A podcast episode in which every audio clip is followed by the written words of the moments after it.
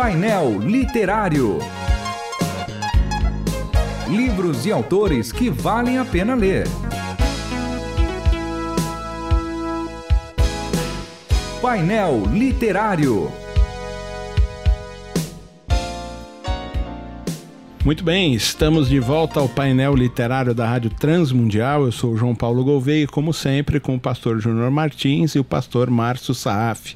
Hoje a gente vai mais um livro do Dr. Russell Philip Shedd que se chama Andai Nele. Na verdade, é um comentário, uma exposição do livro de Colossenses. E o livro começa como, pastor? Bom, acho que tem duas coisas interessantes para a gente abordar é o contexto no qual o livro foi escrito e, obviamente, o conteúdo do livro. Né? Uhum. Esse livro foi escrito em 1979, numa época aqui no Brasil, onde vários congressos de avivamento, congressos missionários estavam acontecendo, e o Dr. Chet se preparou com essa exposição da, da carta de Colossenses para pregar num, num, congresso chamado Geração 79. Famosíssima, famosíssima Geração 79.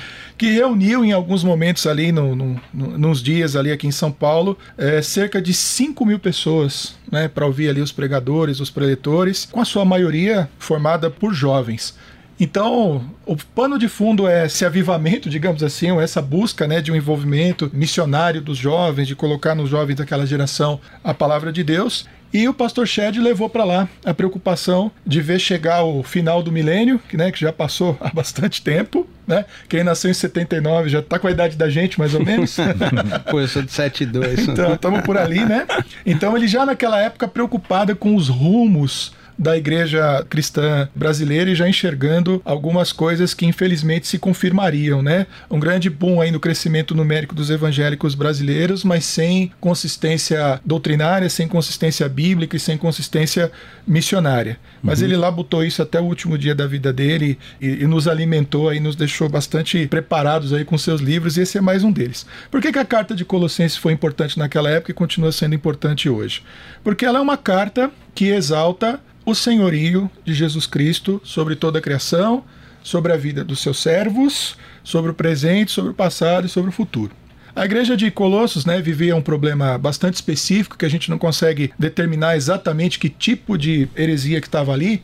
Muitos dizem que é uma espécie de heresia pregnóstica, porque nós estamos ali falando de uma região muito grande e de um ambiente muito contaminado pelas mas ideias gnósticas. o que é o gnosticismo? O gnosticismo ele vai se constituir como uma, uma doutrina bastante alimentada pelo pensamento grego que condena a matéria, ou seja, as coisas criadas, inclusive o mundo criado, ele não pode ter sido criado por Deus porque a matéria deteriora, porque ela acaba, porque ela possui um, um princípio ruim.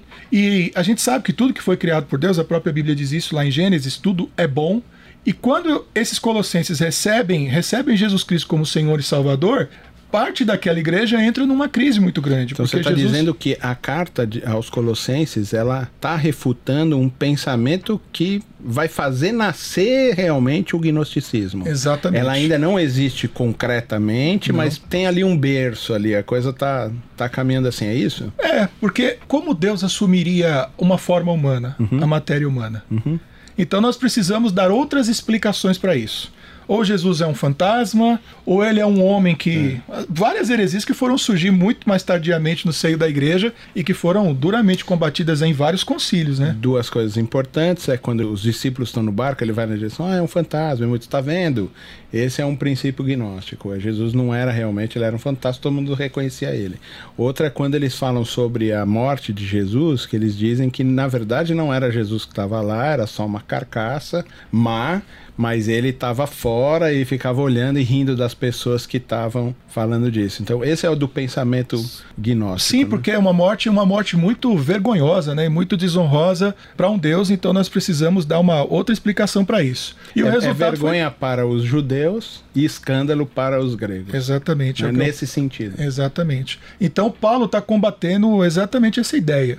Além disso, era uma igreja muito mística, né? Uhum. Eles tinham a doutrina bastante distorcida e exageradamente elevada em relação ao poder dos anjos e a maneira como os crentes, né, como as pessoas podem se relacionar com os anjos. E em outras palavras, o que o apóstolo Paulo estava tentando colocar na mente e no coração daqueles irmãos era o senhorio pleno de Jesus Cristo, a sua completa divindade, assim como também a sua completa e perfeita humanidade e tentando ensinar para aquela igreja que ela precisava aprender a andar de acordo com esses ensinamentos que pareciam assim tão distorcidos né, para aquela mentalidade formada pelo Platão, formada pela cultura grega. Uma coisa que chama atenção, pastor Márcio, é que Paulo fala que tem umas cartas lá que vão ser enviadas, e, e cadê essas cartas? Estão na Bíblia? Não estão na Bíblia.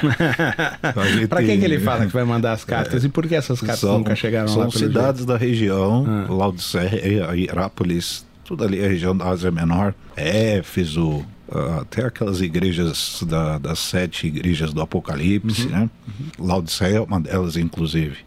Olha, João, essas cartas desapareceram, não temos aí nenhum rastro de em partes dela não se tem, pelo menos eu desconheço.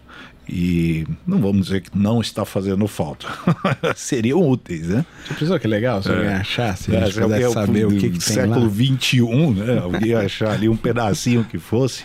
Bom, mas as últimas, as grandes descobertas hum. da arqueologia, elas estão dentro de 50 anos. Sim dentro dos últimos 50 Sim. anos é que os grandes achados que mudaram pensamentos uhum. e histórias bíblicos e tudo mais foram achados nos últimos 50 anos. É, então, os manuscritos que... do Mar Morto, Exato. Nag Hammadi, né, que Exatamente. revelou muito sobre a comunidade então, Quran. Então é, você é, tem, então você tem aí uma possibilidade que mesmo Sim. nesse período a gente ainda consiga achar muita coisa boa aí. Sim. A gente evidentemente crê que o apóstolo Paulo escreveu essas cartas e podemos até entender que foram inspiradas.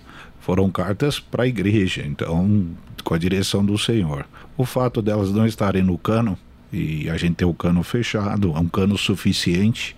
Então a palavra que o, as cartas que nós temos hoje elas são suficientes para a igreja, embora tenhamos curiosidade de saber o que ele escreveu, provavelmente nada muito diferente do que ele pensava, do que ele escreveu para as outras igrejas, as 13 cartas que ele escreveu. Então, tudo ali muito alinhado, né? não temos nenhum problema. Bom, a carta aos Colossenses, é, Pastor João, Pastor Júnior, ela é um verdadeiro tratado aí cristológico, né? Então, um ponto alto dela é o capítulo 1, de 13 a 23, é uma coisa absurda, de uma magnificência, de, um, de uma sublimidade fora da, do comum algo grandiosíssimo, um texto maravilhoso, que é útil, foi útil para aquele contexto e é útil para qualquer tempo em que a igreja for atacada com heresia, com diminuição da pessoa de Cristo.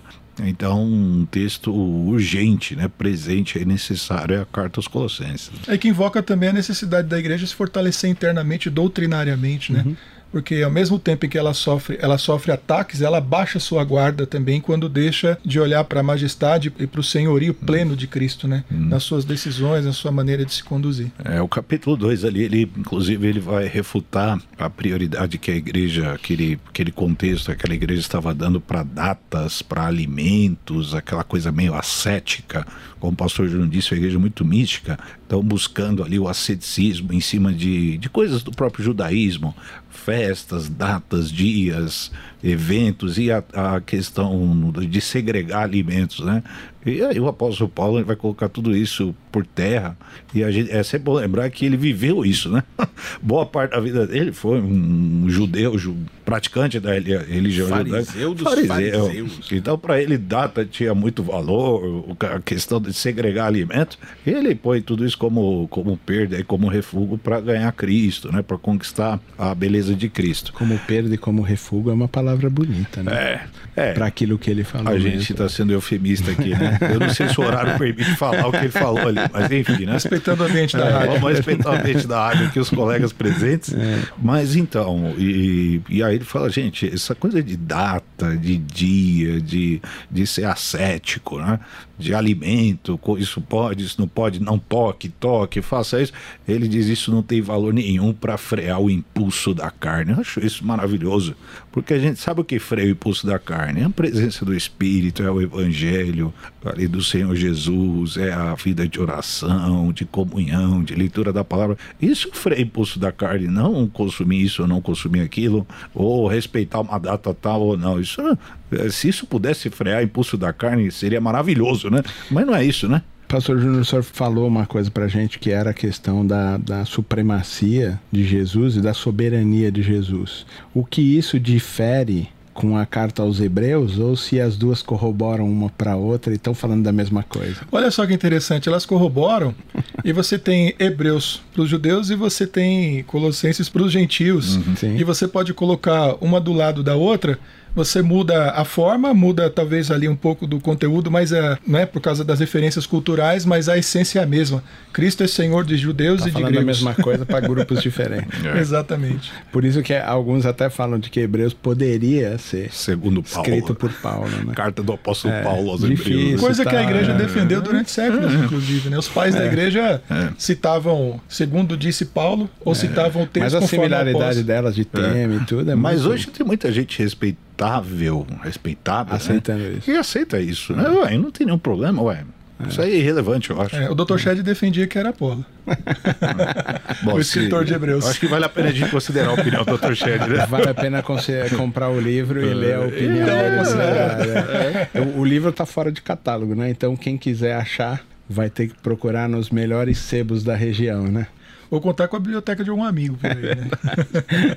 É verdade, é bem assim mesmo. Então, o livro que a gente tratou hoje foi Andai Nele, que é uma exposição do livro de Colossenses, produzido para essa geração de 79, que realmente foi espetacular, uma juventude muito ativa no Evangelho e que marcou realmente. O Nelson Bomilcar aqui, ele tem programa aqui na rádio e ele fala muito da geração 79, muito, porque marcou demais a geração dele, junto com todos esses que você conhece, Guilherme Kerr e aí para fora.